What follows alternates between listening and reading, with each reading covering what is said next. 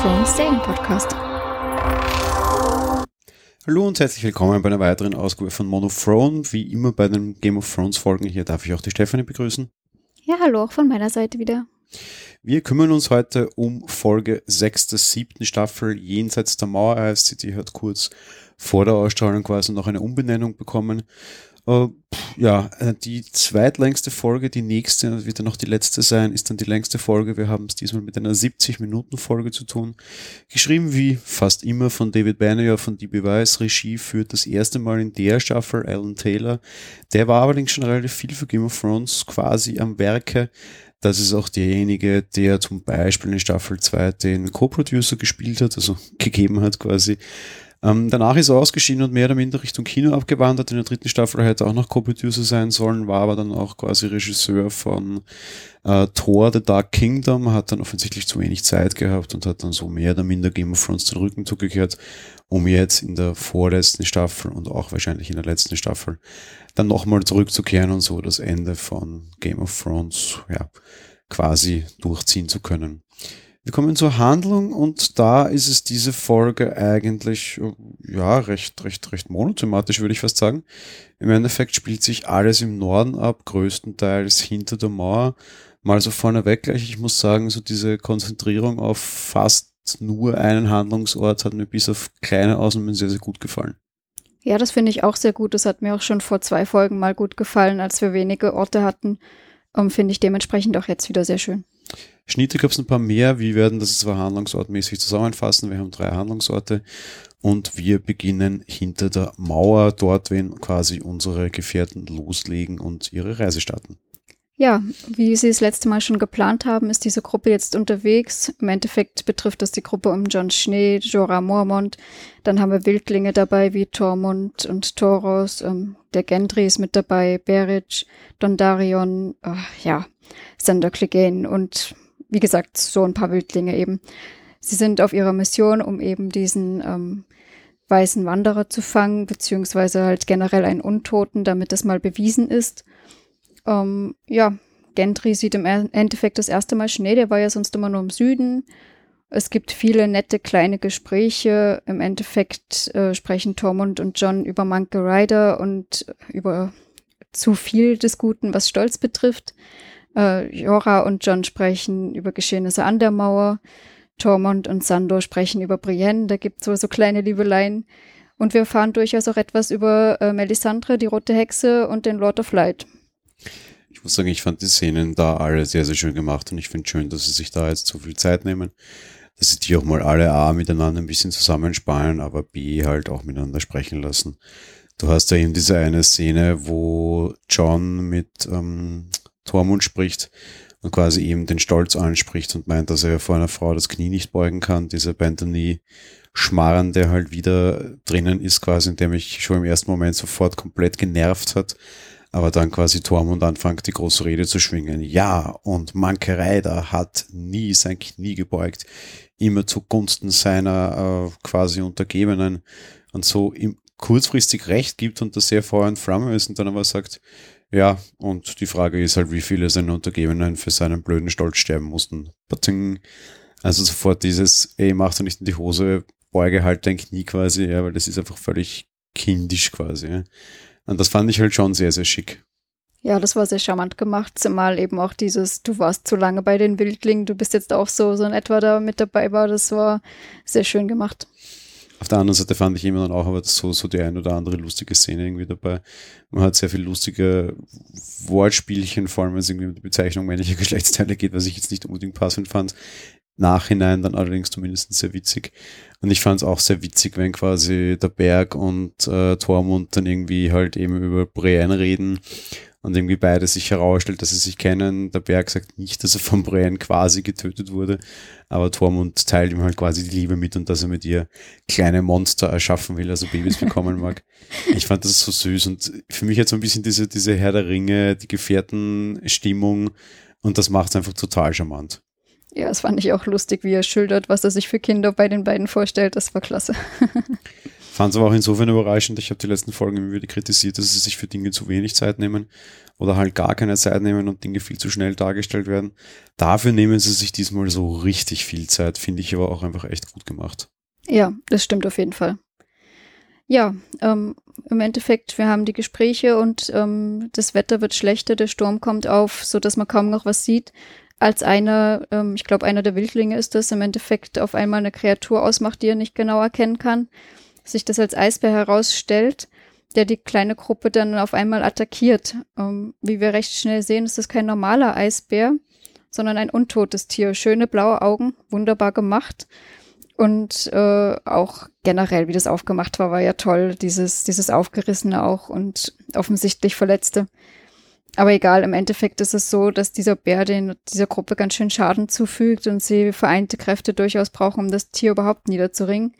Toros wird dabei schwer verletzt. Ähm, Im Endeffekt glaube ich sogar deswegen, weil er den Berg eigentlich ähm, beschützt, oder? Ja, ich glaube, er beschützt ihn, weil der wiederum da gerade starr äh, ist ähm, aufgrund des Feuers, das der Bär gefangen hat, was jetzt wieder ein bisschen ausgeholt ist, weil die Herren des Lichts da ihre Feuerschwerter rausgeholt haben, wodurch das Tier Feuer gefangen hat. Der Berg kann kein Feuer sehen und so weiter und so fort. Starr vor Schreck, Thoros will ihm helfen und wird dabei verletzt. Ja, das wollte ich gerade sagen. Mir, mir, geht diese Bergszene so ein bisschen auf die Nerven, weil so ein großer gestandener Mann, der halt irgendwie jetzt schon wieder völlig abgelenkt ist und sich nicht daran erinnert, dass er kämpfen müsste, nur weil irgendwie dieser Bär halt von den äh, Brotherhood Without Banners Typen quasi irgendwie angezündet wird.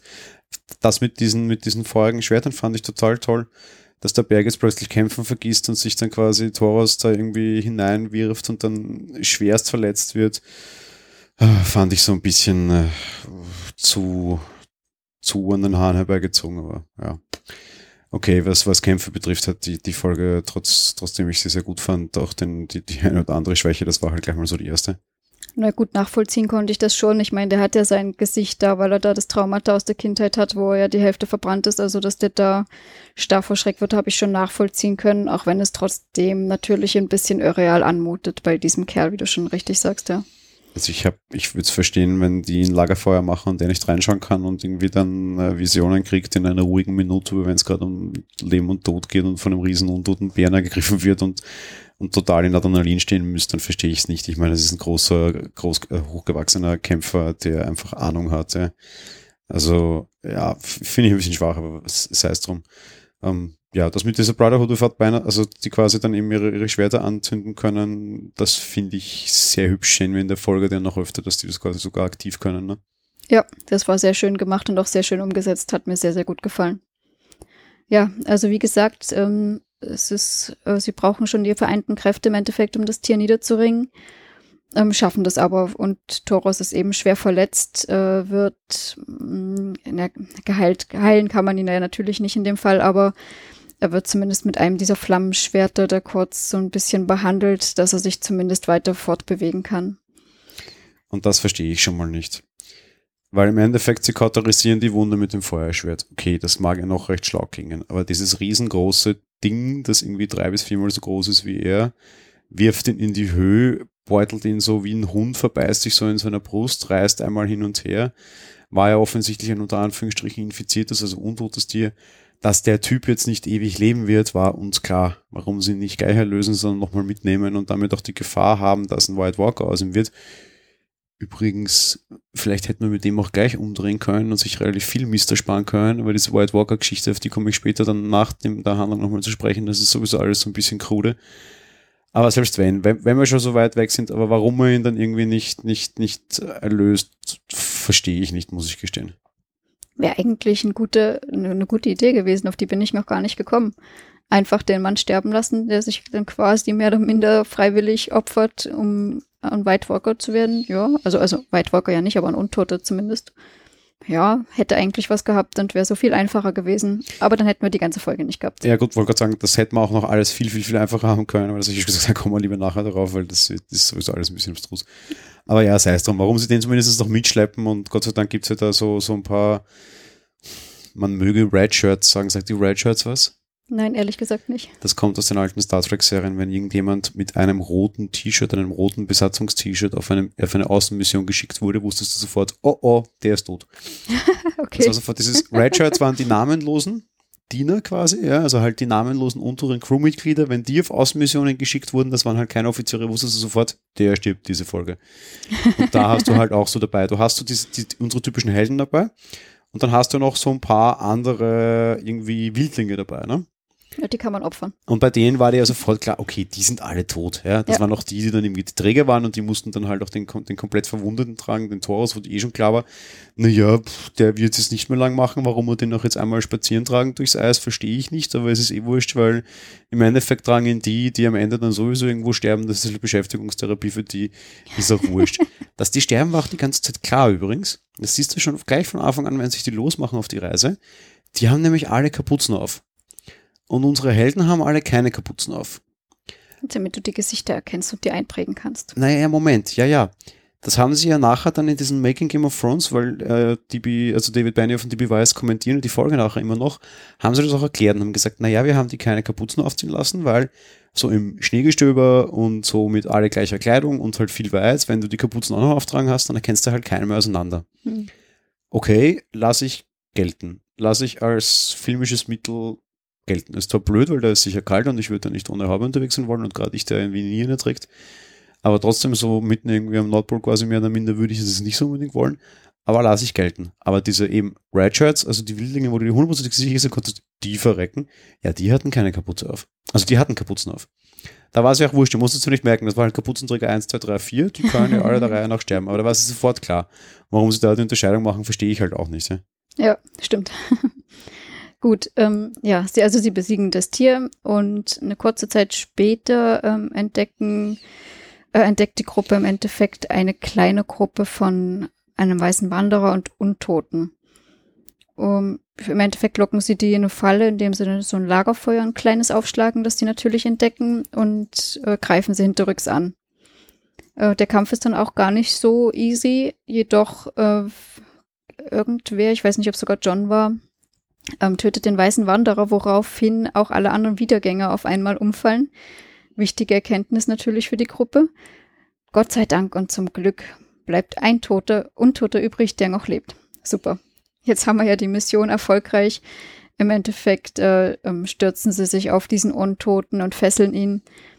Äh, blöd nur, dass man den Sack, den wir da eigentlich im Gepäck hatten, um ihn den Untoten über den Kopf zu ziehen, nicht gleich rausgeholt haben, denn der schreit noch ein paar Mal auf und alarmiert die gesamte Untotenarmee. Sehr blöd. Und da kommen gleich wieder zwei Sachen ins Plan. Also A1, gleich das, das, das nächste Ding, das wir, was wir irgendwie klären müssen. Red Shirts ist ja immer so ein beliebter Kritiker-Ausdruck. Der zweite beliebte Kritiker-Ausdruck, sagt ihr das was? Plot Convenience? Nein, auch nicht. Wenn der Plot halt zufällig, so komplett an den Haaren herbeigezogen, genau so spielt, wie du es brauchst. Ach so, das kann auch In einer überblickt. Fall, wir haben, wie viel sind es? Zehn? Ja, also keinesfalls mehr. Ja. Zehn White Walker. Und die sind durchaus schon ein Problem, weil das sind ja starke Kerlchen und das wird auch recht gut dargestellt. Natürlich genau der eine, der eine Waffe hat, die die auch vernünftig töten kann, weil alle anderen waren ja so bescheuert und gehen nicht mit Drachenglas dahin. Der sitzt auf einem Berg von Drachenglas, baut das noch ab, John will in den Norden wandern und kommt nicht auf die Idee dafür, dass es vielleicht vorher intelligent wäre, zehn Waffen anzufertigen, respektive 13, weil 13 Leute waren es. Nein, auf die Idee kommen wir offensichtlich erst nachher. Wir haben doch keine Zeit. Ja, aber praktischerweise hat ja er eine Waffe, die das kann, weil sein ist das valyrische Stahl, da geht das ja, ne? Ja. Und er hebelt komplett stark nach so einem White Walker und will ihn in der Mitte durchschneiden. Gerade der eine, gegen den er kämpft, war dann der Walker und nicht nur so ein Wanderer, also halt quasi der Chef.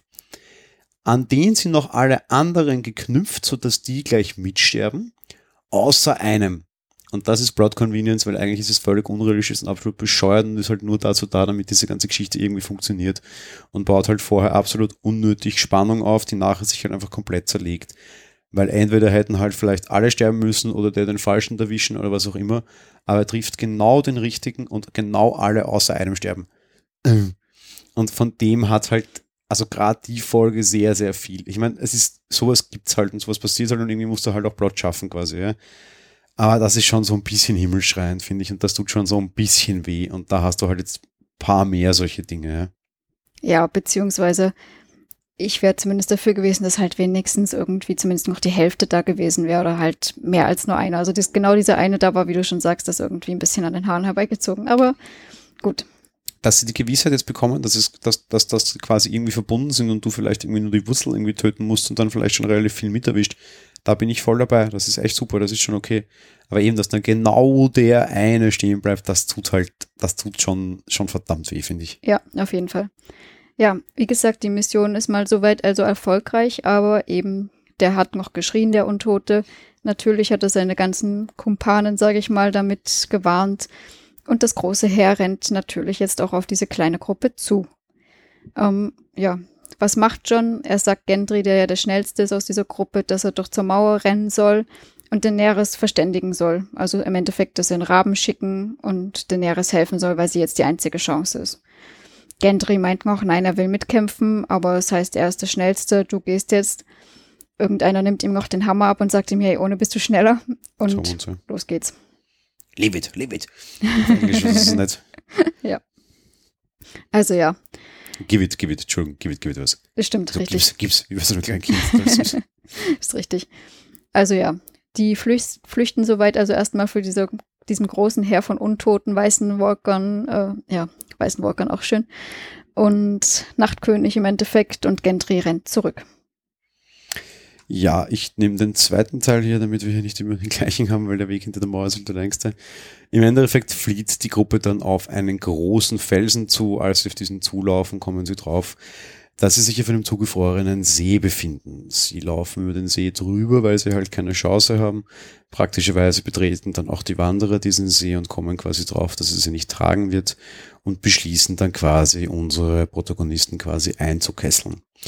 Ähm, ja, eigentlich recht schlau. Ähm, wir sehen, dass der Night King die ganze Situation hoch zu raus von einer Klippe aus überwacht.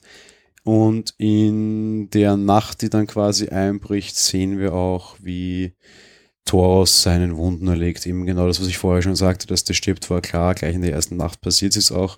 Eben warum, der, der lebt irgendwie vielleicht noch fünf, sechs Stunden, warum die ihn noch mitgenommen haben, verstehe ich nicht, weil der Weg zurück war deutlich länger als nur so kurze Zeit. Selbst wenn die sofort nach Hause gegangen wären, wären die nicht so schnell dort gewesen. Wir sehen nämlich, dass Gender übrigens auch ungefähr so lange läuft. Im Endeffekt macht er einen Marathonlauf. Wir sind hier sowieso bei den Winterolympischen Spielen. Da gehen auch schon die Memes auf Reddit gerade herum. Der macht den Marathonlauf, bricht auch kurz vor der Burg zusammen, kommt aber dort an und lässt quasi die Drachen dann rufen über einen Raben. Die sind zugegeben auch sehr schnell, aber über Reisezeiten und wer wie schnell fliegt, brauchen wir uns eh keine Gedanken machen. Nur mal so viel, die Raben sind auf jeden Fall die schnellsten Fluggeräte in Westeros, dicht gefolgt von den Drachen, aber auch die kleinen Raben sind ungefähr genauso schnell. Ja? So, zurück zum See. Dort sehen wir, ja, dann wieder so ein paar Gesprächsthemen. Beric klärt quasi John ja durch auf, von dieser Erkenntnis auf, dass er sagt, na, hast du gesehen, wenn wir einen dieser Walker töten, dann haben wir ja quasi alles schon im Sack und dann läuft ja alles gut, weil, naja, guck mal, der, der hängt alle aneinander. Eigentlich müssten wir nur den Night King töten und könnten das sofort hier jetzt beenden. Ähm, ja, natürlich jetzt auf den zuzurennen ist nicht besonders schlau. Wir sehen am nächsten Morgen, dass irgendwie Sandor ein bisschen unruhig wird und beginnt die Walker mit Steinen zu bewerfen. Warum, verstehe ich nicht ganz. Ist im Endeffekt auch eine blöde Idee, weil einer der Steine ist irgendwie offensichtlich zu schwer, fliegt nicht weit genug, fällt aber auf das Eis und die White Walker kapieren dadurch, aha, guck, das trägt den starken Stein, das heißt, das wird wahrscheinlich auch uns wiederum tragen. Vor allem so die leichten von uns, an denen es nicht mehr so viel Fleisch und Knochen dran sind, weil wir schon recht lediert sind. Also reagieren wir intelligent und greifen in kleinen Wellen und vor allem die leichten vorne weg an und gehen quasi doch auf unsere Helden zu, selbst wenn wir Untote sind. Wir haben ja hier nicht ewig Zeit, ne? Schließlich haben wir nur noch sieben Folgen von uns. So, die Schlacht entbrandet. Es ist unheimlich schön inszeniert, was jetzt vielleicht auch gleich ein bisschen Wertung ist, aber sei es drum. Ähm, wir sehen, dass alles relativ auswegslos ist, auch wenn sie viele, viele weiße Wanderer mitnehmen. Trotz allem reicht's halt nicht. Wir sehen auch, wie das eine oder andere Ratchet in die Tiefe gerissen wird und von den sehr Walking Dead, zombie-esken äh, Wanderern quasi zerrissen werden. Wir sehen, dass dann schon sehr stark auf Zeitlupe geschnitten und wie John mehr oder minder quasi das Vertrauen verliert und gerade im richtigen Moment auch eingeleitet mit dem wunderschönen Film von Daenerys reitet halt Daenerys mit ihren drei Drachen drüber und sprengt halt wieder mal so richtig dieses Schlachtfeld durch. Das gleiche, was wir damals schon mit den Lannisters gesehen haben, nur jetzt dann mal drei. Noch dazu in einer absurd schön inszenierten und total ästhetischen Variante. Wir sehen halt wirklich äh, Eis, Feuer und Wasser. Wirklich wie diese großen Feuerstrahlen der Drachen, die den See zum Aufreißen bringen, dass schon alles dampft, das Wasser rauskommt. Unheimlich schönes Naturschauspiel, so blöd das klingt. Ja, ähm, Danny landet bei dem, bei dem Steinhaufen dort quasi, wo die draufstehen, will alle aufnehmen. John versucht quasi den Rückzug zu sichern, ähm, bis der Night King nach einem Speer greift, beziehungsweise ihn sich reichen lässt, auf Visirion, einen der beiden Drachen, die wir sonst sehr selten sehen, anlegt und den Speer schleudert, den Drachen trifft der Drache geht schwer blutend zu Boden. Das ist ein richtiger Blutschwall. Auch das fand ich sehr beeindruckend. Äh, schlägt auf dem See ein und geht auch sofort unter. Die Gruppe flieht, äh, nur John ist noch nicht an Bord von Drogon Airlines quasi. Der wird dann auch überrannt und versinkt auch im See. Was ich sehr, sehr schön finde und sehr, sehr wichtig finde, sie lassen uns diesmal nicht irgendwie da jetzt schon gleich einen blöden Cliffhanger offen. Nein, wir sehen kurz darauf, wie John aus dem See wieder rauskommt ähm, sich auch sehr schwer tut, äh, sehr schwer tut, sein Schwert zu halten. Die White Walker greifen ihn an und man sieht, er wird sich nicht lange verteidigen können. Doch plötzlich kommt aus dem Nichts ein Reiter mit so einer ja, Feuerpendel, Feuerschalenkonstruktion, der so recht viele White Walker auf dem Weg überrascht und tötet offensichtlich. Ähm, Benjamin Stark ist das, der steigt ab, setzt John auf das Pferd, klebt dem Pferd einen Klaps auf den Po und lässt das Pferd mit John quasi verschwinden und geht selbst offensichtlich unter. Vom Benjen haben wir die ganze Serie ja nicht sehr viel gesehen. Offensichtlich ist das jetzt aber auch sein kolossales Ende. Wobei, wie immer wir sehen, nicht ganz, ob er stirbt. Zerrissen wird er auch nicht. Vielleicht kommt er nochmal wieder. Wir haben noch nicht den hundertprozentigen Beweis, dass er tot ist und selbst wenn, normalerweise heißt das ja auch noch nichts. Vielleicht findet er noch irgendwo einen roten Priester. ich wollte schon sagen, vielleicht kommt er genauso wieder wie John. Gut, äh, Spaß beiseite. Wir sehen, wie John Scowl quasi dann vor Ostwacht einreitet. Sineri steht schon an der Mauer und schmachtet ein bisschen, wahrscheinlich aufgrund dessen, dass sie einen Drachen verloren hat. Ähm, ja, wir, wieder ein kurzer Schnitt. Wir sehen John an den Neres, beziehungsweise eigentlich dem Boot von ähm, den Zylritter. Ähm, quasi liegen in seiner Kajüte, wie sie ihm aus dem, den eingefrorenen Kleidern schon fast schneiden, auch sehr schön inszeniert. Daenerys sitzt bei ihm am Bett. Äh, wir haben so ein bisschen die, die Liebesszene drinnen. Er nennt sie auch Danny, das mag sie nicht so ganz. Trotz allem, sie hält ihm die Hand und mag sie wegziehen. Er lässt sie nicht. Wieder so ein bisschen Kindergarten-Sandkastenliebe, aber ich finde es total süß gemacht und ich kann überraschend gut damit und fand das sehr, sehr süß und sehr, sehr nett. John gibt auch bekannt, dass er sein Knie beugen mag. Ähm, Danny findet das offensichtlich auch ganz, ganz toll. Und ja, jetzt geht's gemeinsam gegen die White Walker, was ich nicht glaube. Zumindest noch nicht. Aber ja, im Endeffekt, sie sind jetzt einer Meinung und sind jetzt auf einer Seite und beginnen sich auch schon leicht zu verlieben. Ähm, ja, mal gucken. Es geht alles darauf hin, was wir schon vor, vorgesehen quasi hatten. Nächster Schnitt wieder zurück auf den See und da wird es jetzt sehr spannend und ich kriege endlich das, was ich wollte. Wir sehen, wie die White Walker mit riesengroßen Ketten, wie die die an dem komischen Drachen festgemacht haben, weiß ich nicht. Warum die die mit haben und wo die die herhaben, weiß ich auch nicht. Offensichtlich steht irgendwo hinter der Mauer ein großer Baumarkt. Wären die aus Eis gewesen, hätte ich damit wesentlich besser leben können oder von mir aus irgendein Gezauber, aber das sind eindeutig riesengroße, dicke, fette, drei Stück Stahlketten oder halt Eisenketten schwierig, aber wir dürfen ja nicht so viel denken, ist ja Wurst. Sie ziehen den Drachen wieder aus dem See heraus. Übrigens auch das geht physikalisch nicht, weil das Eis würde permanent neu einbrechen. Ich bin schon mal im Eis eingebrochen und weiß, wie schwer es ist, da wieder rauszukommen, weil es halt immer wieder an den Rändern deinem Gewicht nachgibt. Wie das mit so einem tonnenschweren Drachen ist, mag ich mir gar nicht wagen auszumalen. Aber da ist halt auch ganz, ganz viel Magic dabei. Ebenfalls in der nächsten Szene, der Drache liegt draußen auf der Eisoberfläche, der König geht zu ihm hin, berührt ihn und wir sehen, wie der Drache seine Augen aufschlägt und wie zu erwarten war, die Augen sind blau. Es gab ja immer schon sehr häufig die Gerüchte, dass vielleicht mal ein Eisdrache kommt oder dass die White Walker einen Drachen haben könnten. Ich fragte mich schon immer, wo die die herhaben sollen. Ich habe immer schon gesagt, ich würde mir einen Eisdrachen sehr wünschen. War mir aber immer sehr sicher, wenn, ist das der eine, den sie Danny rausdrehen werden. Das hatten wir, glaube ich, off-air schon mal gesprochen. Ja, ich glaube schon. In dem Sinn, ich hatte recht, sie haben jetzt den Eisdrachen und das ist halt eben der Geturnte von Danny. Ich hatte auch recht, ich habe die ganze Staffel schon gebrüllt. Sie wird aufgrund von äh, Unumsichtigkeit, und im Endeffekt war sie etwas unumsichtig, einen Drachen verlieren. Ähm, ja, hm. dementsprechend, es war so, als der Drache die Auge aufschlägt, ist die Staffel damit auch vorbei und das war halt so dieser Dum-Dum-Dum. Moment, jetzt wissen wir halt auch, die haben ein dickes Problem, weil der Drache, wie wir wissen, ist ja eine recht große Macht. Noch dazu, was ich sehr spannend finde, die White Walker haben eine Variante, um sich gegen Drachen zu verteidigen, offensichtlich. Die anderen nicht. Was, den Speer oder was? Naja, klar. Ach so, ja. Wenn es zum großen Fight an der Mauer kommt und der eine Eisdrache gegen die Mauer anfliegt, haben die Menschen in Ostwacht genau gar nichts. Sicher, ja. Ist ja ein untoter Drache. Wenn Danny Ostwacht mit ins, naja, vielleicht braucht man dann halt irgendwie einen Speer aus, aus Drachenglas. Ich wollte gerade sagen, die tun sich ja dann. Ja, aber es ist wurscht, egal. sie haben ihn nicht und sie haben keine Abschussvorrichtung. Ja.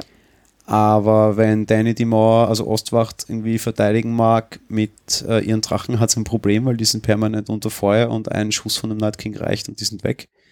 Und kommen nachher wieder, was nämlich auch relativ blöd ist, wenn ich permanent was in der Hand habe, was dem anderen genauso helfen könnte.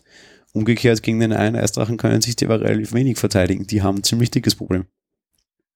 Mm, Ja, gut, da müssen sie jetzt halt Skorpion noch ranholen.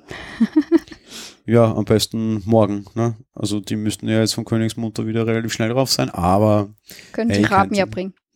Ja, genau. Naja, also dem Reisezeiten sind ja sowieso kein Thema. Ja, also Reisezeiten sind ja diese völlig wurscht. Also Ja. diese, diese Wanderer wandern ja jetzt auch schon über eine Staffel einfach auf diese Mauer zu, aber du kannst dir sicher sein, morgen, also in der nächsten Folge sind sie da. Egal wie weit die weg gewesen wären, sie sind da. Ganz, ganz sicher. Ja, jetzt waren sie ja schon nicht mehr so weit weg. Schließlich hat Gendry auch zurückgeschafft. Er Ja, hat es hin und zurück geschafft in einer Folge. ja hin brauchen sie offensichtlich zwei, drei Tage, zurück schafft es der in der gleich, also in einer Nacht, aber er ist halt gelaufen und er ist Eben. halt eben ja Olympische Spiele. Wir hatten jetzt eindeutig Marathonlaufen dabei, das war schon sehr Marathonesk. Wir haben Speerweitwurf dabei eindeutig, also das Sieg geht eindeutig an den White Walker, weil so weit wie der Schub sch- schmeißen kann, hurra. Auch wenn es nicht ganz schlau ist, weil alleine da schon wieder, so von wegen Plot Convenience, ja? da freakt, da freakt irgendwie dieser komische eine Drache durch die Luft und verbrennt gerade deine Armee. Okay. Wir sehen, der steht auf einem Hügel und dieser eine große Drache, auf dem noch dazu die Königin sitzt und all deine Feinde gerade abwaschen wollen, der steht da. Der steht einfach da. Der ist auch deutlich näher. Der bewegt sich auch nicht. Das sehen wir alles. Auf wen schieße ich? Na, ganz klar auf den, der sich am schnellsten und am wendigsten bewegt. Natürlich, ja. Es wäre sonst noch keine Herausforderung. No Challenge. Und ich, es wäre auch total blöd, gleich alle anderen mitzunehmen und ihnen die Fluchtmöglichkeit abzuschneiden. Wer ist es, wäre total bescheuert, auf Drogen zu schießen? Nee, nee, ja. Wir nehmen den einen, den sowieso keiner kennt und der nie eine Rolle hatte, A, und der gerade keinen evakuieren mag, weil sonst wäre einfach die Serie vorbei. Ja, aber eben das halt, Plot Convenience und du hättest auch so nicht machen können, hätte jetzt auf Drogen geschossen und Drogen wäre gefallen, wäre es Wahnsinn gewesen, wie kommst du aus der Scheiße wieder raus? Ähm, schon war, aber halt fürchterlich unlogisch und irgendwie halt, äh, ich sage vorher schon gesagt, in der Folge gibt es vieles, das mich echt stört und das ist halt auch sowas. Diese Einfachheit, auf diesen stehenden Drachen zu schießen, wäre der Olympischen Spiele nicht würdig gewesen.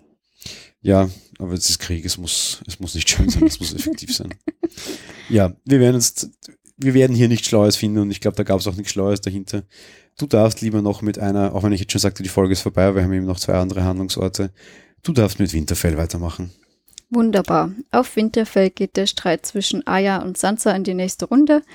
Ähm, Arya konfrontiert Sansa im Endeffekt mit ihrem Fund aus der letzten Folge, nämlich den Brief von Sansa an Robb damals, bevor Ned Stark hingerichtet wurde. Und ähm, konfrontiert sie im Endeffekt damit, dass äh, Sansa die Lannisters dabei unterstützt hat, ihren Vater zu töten, so in etwa. Ähm, Sansa verteidigt sich damit, dass sie ein Kind war und unter Zwang war. Arya wieder kontert wiederum, ob sie denn gefoltert worden wäre und dass sie ja nur da stand mit ihrem schönen Kleid und ihrer tollen Frisur und dabei zugeschaut hat.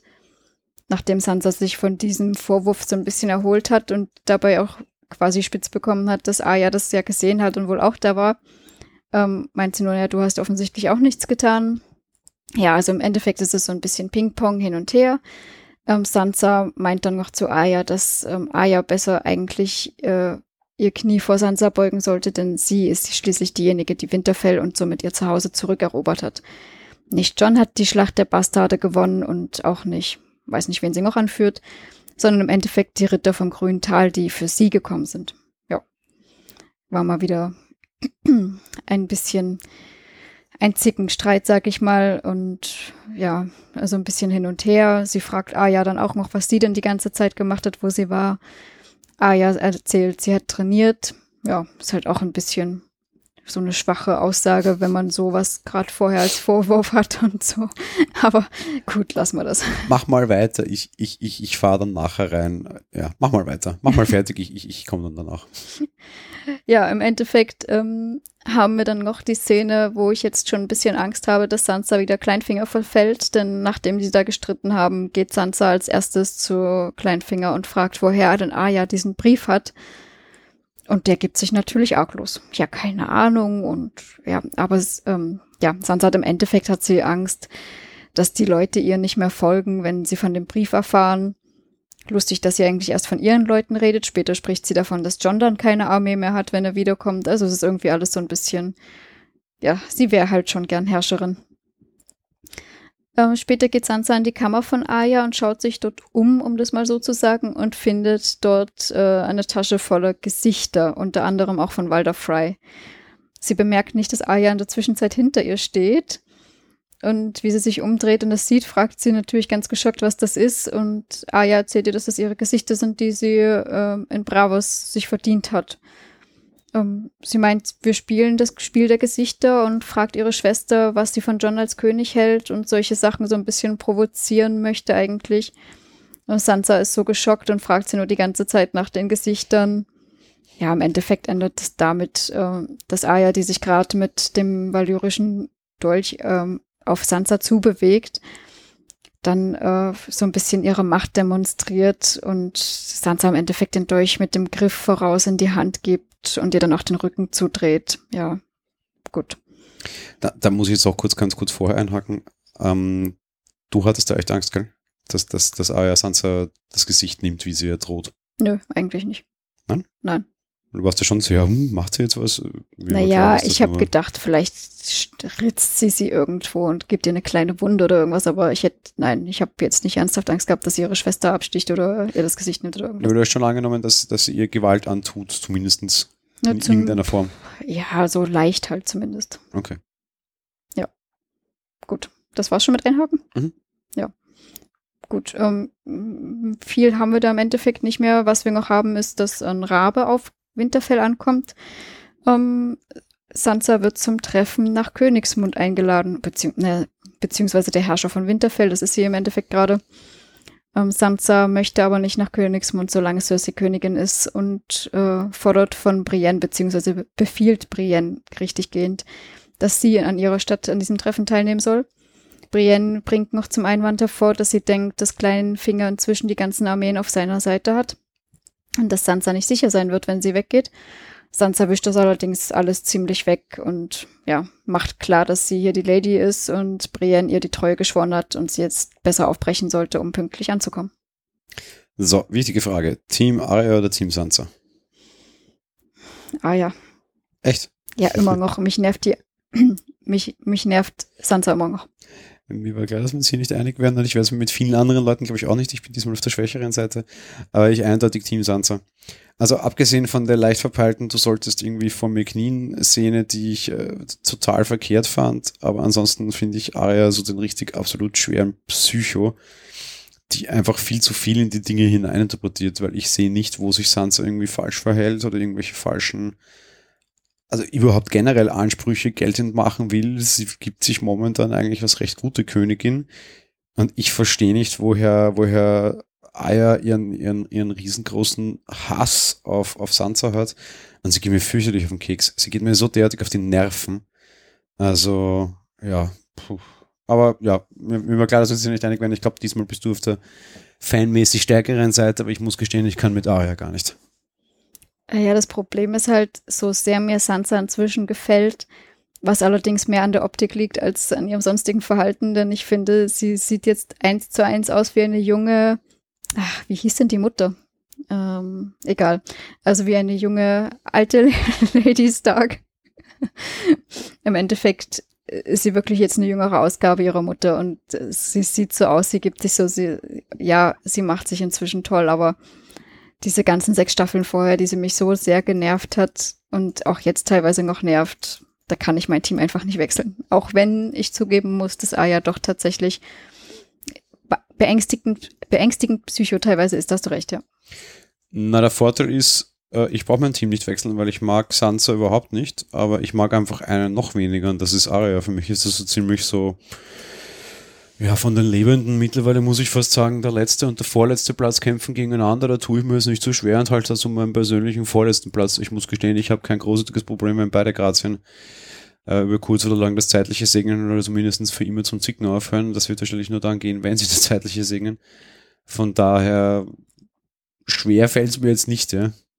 Naja, Aya hat zumindest noch kämpferisch was zu tun und kann dann auch Aufgaben erfüllen. Deswegen halte ich für Sansa entbehrlicher. Ja, was vielleicht auch das ist, der Grund ist, warum es mich so derartig ankotzt. Weil die ist so derartig overpowered und viel zu stark und kann plötzlich alles und kann irgendwie gegen Brienne, die den Hund quasi getötet hat, jetzt auch gefährlich werden und attackieren. Das sind also Dinge, ich mag die auch schon allein aus Fairness oder, oder Balancing-Gründen quasi, sage ich jetzt mal einfach überhaupt nicht. Das geht mir fürchterlich auf den Keks alles. Ja, okay, aber wenn sie so overpowered wäre, dann würde das auch so eingesetzt werden und das wird es nicht. Dementsprechend finde ich es okay. Naja, alleine so alle Freys ausrotten und als einzige mit so richtig vielen sinnvollen Kills in der Staffel finde ich das schon sehr eingesetzt und sehr overpowered. Sie geben mir jetzt halt nur keine Rolle und haben sie halt leider zurück nach Winterfeld ziehen lassen. War vielleicht eh besser, weil sonst würden die jetzt alle nach Königsmund kommen und Aya würde einfach mal so rausstiwanzeln und sagen, so, vier aus dem Line ist das alle tot. also, ja, hätten es eh auch so passieren können. Vielleicht war es gut, dass die Kleine jetzt nicht nach Königsmund gegangen ist, sonst hätte die einfach mal alleine aufgewischt.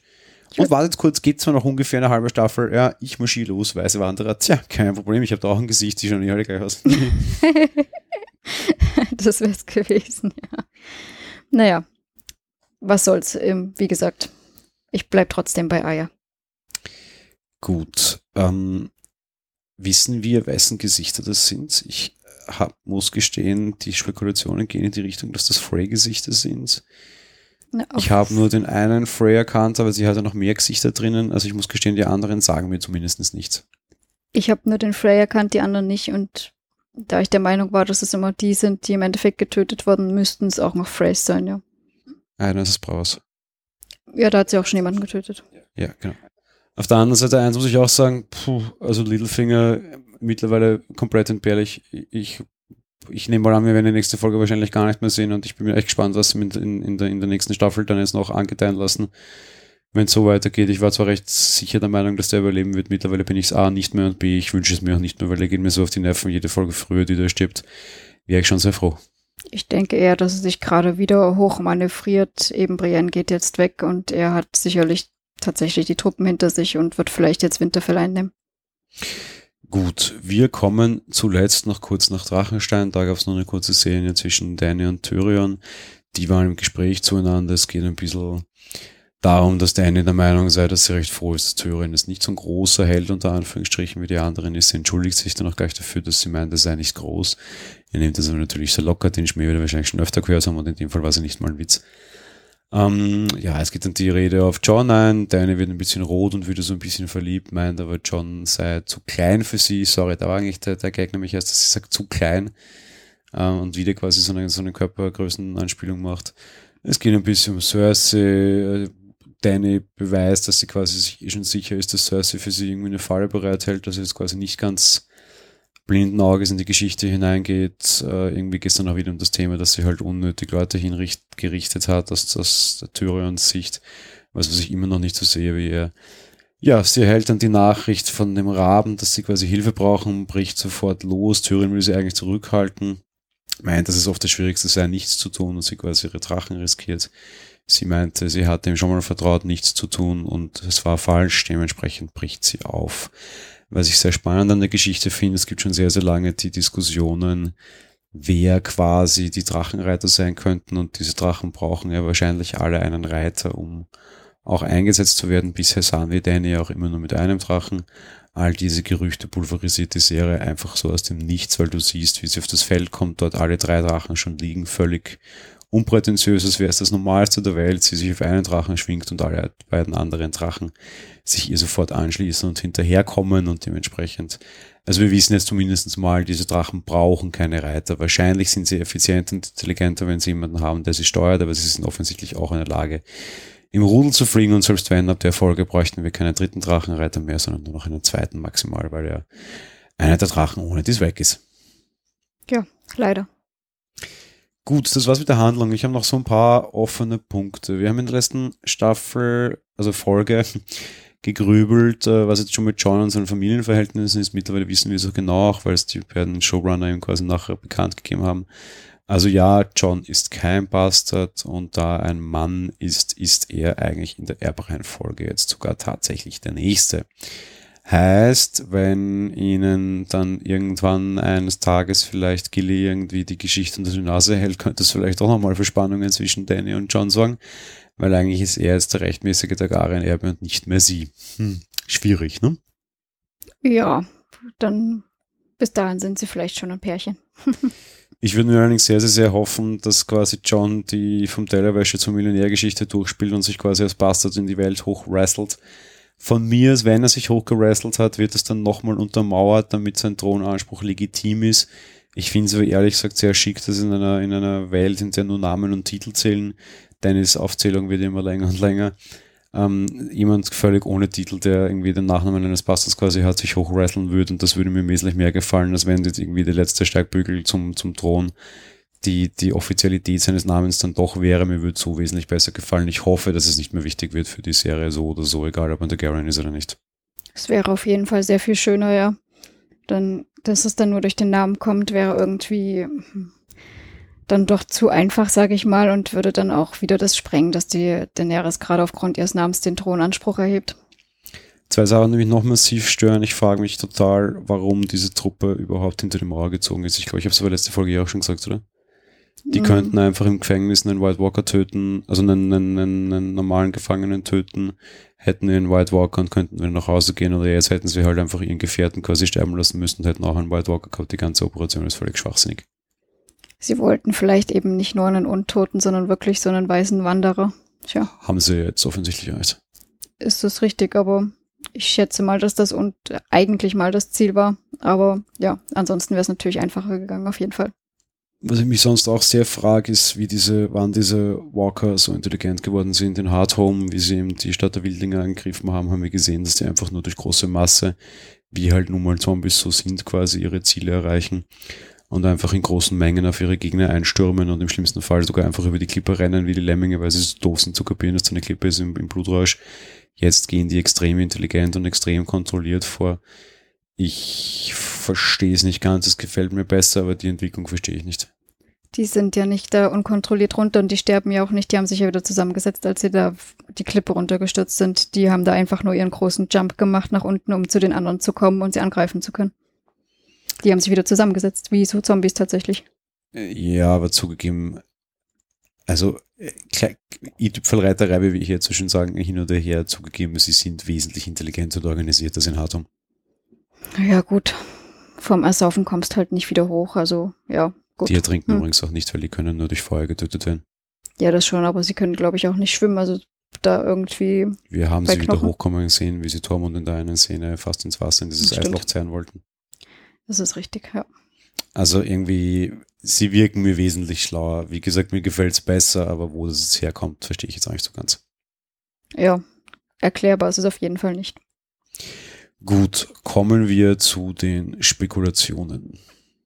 Ja, ich denke mal im Endeffekt, wie gesagt, was ich vorhin schon angedeutet habe, dass der ähm, Kleinfinger sich jetzt unter Umständen äh, Winterfell ein bisschen unter den Nagel reißen wird. Sansa ist jetzt ohne Schutz, da sie Brienne ja weggeschickt hat und äh, aufgrund des Zickenstreits und überhaupt unter den Geschwistern, ja, ist da die Stimmung natürlich auch nicht so gut und Sansa wendet sich ja offensichtlich auch wieder dem Peter Belisch zu. Ansonsten, ja, ich bin gespannt, wie diese Verhandlung, die jetzt demnächst kommen wird, laufen wird, weil wir haben auf jeden Fall ja diese Verhandlungen oder diese, ja, es wären ja so Art Friedensverhandlungen, bin ziemlich der Meinung, dass es tatsächlich so sein wird, dass Cersei dann auch eine Falle stellen wird. und glaube allerdings nicht, dass Danny da unbedingt drauf reinfällt. Ansonsten bin ich der Meinung, haben wir jetzt auch nicht mehr großartig so viel Handlung, dass mir da groß noch was zum Spekulieren sonst einfällt. Ja, aus meiner Sicht, das geht auf Königsmund, die Geschichte mit, wir gehen jetzt gegen die Weißen Walker, insofern wird es noch nicht stimmen. Wir werden einen großen Militäraufmarsch, eine große Militärparade sehen, weil jetzt quasi beide Herrscherinnen sich gegenseitig zeigen müssten, wie groß ihre, was ist das da als Brüste? naja, doch eigentlich Eier sind, ist egal. Ähm, ich bin mir sehr sicher, dass jetzt quasi die beiden Cleganes aufeinandertreffen werden und wir nächste Folge auch den Clegane Bowl noch sehen werden, um auch einen normalen, starken menschlichen Kampf zu sehen. Und ich glaube, dass einer der beiden Cleganes jetzt auf die ein oder andere Art nächste Folge ausgedient haben wird. Vielleicht eben als Spiel für die Zuseher, als Machtbeweise der zwei stärksten Kämpfer der Häuser gegeneinander. Vielleicht sogar so ein bisschen auch als dieses Königsding, das es früher schon gab, von wegen wir lassen nicht unsere Heere gegeneinander entscheiden, sondern lassen unsere beiden stärksten Kämpfer gegeneinander in den Kampf ziehen und ja, darum quasi, wer die militärische Leitung der Operation an der Mauer übernehmen soll. Oder für irgend sowas werden sie jetzt die beiden Kligens in die Arena schmeißen, bin ich mir sehr sicher. Ähm, ich glaube nicht, dass es jetzt noch große nennenswerte Tote geben wird. Ich glaube nicht, dass Cersei stirbt oder sonst irgendwas. All die Dinge, die ich mir gehofft hatte. Ich bin mir auch sehr sicher, dass in der nächsten Folge dann final die Mauer fallen wird, wie ich es immer schon gesagt habe, und einreißen wird dieser Drache, der als magisches Geschöpf quasi in der Lage ist, diese Mauer einzureißen. Ich bin immer noch sehr gespannt, was Bran mit der Geschichte zu tun hat. Ich glaube nach wie vor, dass Bran und dieser Weiß, also dieser, dieser Night King irgendwas miteinander zu tun haben. Die sind irgendwie verbunden, die haben irgendwie einen Connex, den ich nicht verstehe den ich vielleicht aber irgendwie jetzt bald gezeigt bekomme, vielleicht auch schon nächste Folge. Irgendwas ist mit den beiden gemeinsam nicht ganz, nicht ganz, nicht ganz koscher. Der Free-Eyed Raven hat irgendwas mit dem Night King zu tun. Ich weiß nicht was und ich weiß nicht wie, aber ich glaube, ich werde es nächste Folge vielleicht schon sehen. Irgendwas ist da nicht ganz, nicht ganz, nicht ganz in Ordnung. Hm, stimmt. Ist mir noch eingefallen, ich fände es ja so toll, wenn der Bran sich in den Eisdrachen dann reinwagen könnte. Aber ja, das wäre ja zu schön. Ja, das wäre halt auch schon wieder viel zu sehr. Du, wir brauchen immer irgendwie wieder Gleichgewichte. Und du hast halt die eine mit den drei Drachen, du hast halt alle anderen haben halt gar nichts. Und jetzt hast halt einen quasi unbesiegbaren Drachen, wobei der ja durch Feuer besiegbar wäre und die Drachen hätten immer noch Feuer. Und halt zwei Feuerdrachen. Du hast, die, die Schlacht ist jetzt wieder ein bisschen fairer und wir brauchen halt auch ein bisschen Fairness. Wenn sich Bran sofort in den reinwagt und den umdreht, schwierig. Will ich jetzt noch gar nicht sehen. Ich will schon so halbwegs ausgeglichene Kämpfe haben und keine Abschlachtereien. Ja, es wäre zumindest auf jeden Fall, sagen wir mal, spannender. Gut, kommen wir zur Wertung. Ja, ähm, ich muss sagen, ich fand die Folge an sich sehr schön, sehr gut gemacht. Kampf generell, was ja alles hinter der Mauer war, war toll. Wieder diese wenigen Handlungsorte haben mir sehr gut gefallen. Das finde ich generell immer besser, wenn sie sich in einer Folge auf wenige Orte und dafür intensiv um diese kümmern. Ähm, ja, ich bin ein bisschen persönlich traurig, dass wir jetzt trotz allem diesen Drachen mehr oder minder verloren haben, aber das hat ja nichts damit zu tun, wie toll oder schlecht diese Folge war. Dementsprechend, ähm, mir haben andere Folgen trotz allem schon besser gefallen, aber dreieinhalb Sterne gibt's. Dreieinhalb nur? Ja.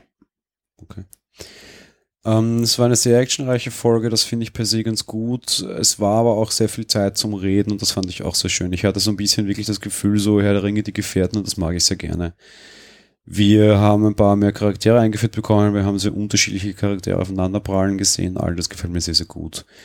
Die Schlacht war schön aufgelöst. Ich bekomme endlich mal einen Eisdrachen. Das finde ich auch gut. Ich bekomme endlich dem mal, dass Dan einen, einen harten Verlust erleidet, ihre Kinder. Auch das finde ich wichtig und gut. Und was mir auch sehr gut gefallen hat, ist, dass alle drei Drachen eingesetzt wurden. Ich fand es inszenatorisch von der, von der Bildgewaltigkeit her sensationell auch was den Soundtrack betrifft, diese Schlacht war auf mehr als Kinoniveau. Das war also ein bisschen mehr das war Oscar-Niveau, ja. Also das war schon, schon, schon ganz hohe Schule. Das gefällt mir sehr, sehr, sehr gut. Von der Logik will ich mal nicht sprechen, weil logisch hat die Folge wieder massiv viele Schwächen, aber inszenatorisch fand ich die Folge in jeder Hinsicht wirklich richtig gut. Überraschenderweise, obwohl es die zweitlängste Folge war, hätte man sie meiner Meinung nach locker um 15 Minuten kürzen können, weil ich brauche wieder die Folge, die Geschichte in Winterfell, weil sie uns nichts gibt. Da geht nichts weiter, da passiert eigentlich nichts. Das ist völlig irrelevant, was da passiert. ähnlich sehe ich es genauso mit der Geschichte mit Tyrion. Das ist eigentlich, ich hätte es total cool gefunden, wenn die Folge mal echt einfach nur hinter der Mauer, nur aus der Sicht von John gewesen wäre. Mir mal eine Alleinstellung gewesen und gerade diesmal hätte es mich am wenigsten gestört, wenn sie den Rest gekillt hätten, weil sie uns einfach nichts gibt. Ja, also gerade das auf Winterfell, das mit Tyrion, da bin ich noch dabei.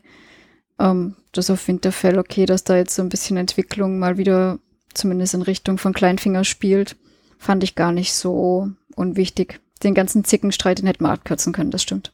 Ja, und auch ob sich da jetzt was Richtung Kleinfinger entwickelt oder nicht, weiß ich nicht, ob es wichtig ist. Und wenn, das ist dann 15 Sekunden und die hätten sie sich zugunsten einer, einer monothematischen Folge auch schenken können. Aber wir haben halt 10 Minuten Gezicke zwischen Arya und Sansa, das haben wir jetzt schon seit zwei Folgen. Es reicht einfach, da tut sich nicht mehr mehr das, ich hätte echt darauf verzichten können und hätte dem, dem Rest lieber mehr Raum gegeben oder halt einfach eine kürzere Folge gehabt. Das hat für mich einfach totale Längen, die einfach dramaturgisch und, und storytechnisch nichts beitragen. Und von daher, ich, ich brauch's nicht. Hätte ich mir schenken können. Gut, für mich können die Game of Thrones Folgen nie lang genug sein, von dem her bitte nichts kürzen, bitte nicht. ja, aber ansonsten, ich fand sie eigentlich sehr gut. Ich vergebe vier von fünf Sternen, was vor allem einfach an der, an der großen Inszenierung liegt und auch an der emotionalen Darstellung zwischen den Charakteren, egal zwischen welchen Paarungen, seien es der Berg oder Tormund, äh, die irgendwie ein, ein nettes Gedichel zusammenbekommen und irgendwie sehr viel Stimmung aufkommt. Oder sei es die, die Geschichte zwischen Danny und John, die mir mittlerweile auch einfach sehr, sehr gut gefällt und da für mich sehr viel bereithält und ich sehr glaubwürdig mittlerweile finde. Von daher, ich, auch emotional hat sie mich abgeholt, bildmäßig hat sie mich abgeholt. Insofern hatte für mich alles, was sie braucht. Nur halt eben leider ziemlich schwierige erzählerische Schwächen. Das ja schade. Von Reisezeit mal gar nicht zu sprechen, da kann man so schon verabschieden davon. War die vollste Folge. Ich bin sehr zufrieden damit. Ich bin sehr gespannt, was sie im Finale machen. Gibt es aus deiner Sicht noch was anzumerken? Nein, eigentlich nicht. Ich bin auch sehr gespannt, was im Finale ist und hoffe, dass da nochmal so richtig Feuerwerk vonstatten geht. Ein Feuerwerk aus Eis und Feuer quasi. Wäre ja jetzt möglich. Ja, dementsprechend harren wir dem Finale entgegen und freuen uns mit euch gemeinsam auf die nächste Woche. Genau, bis nächste Woche. Bis bald. Ciao. Tschüss.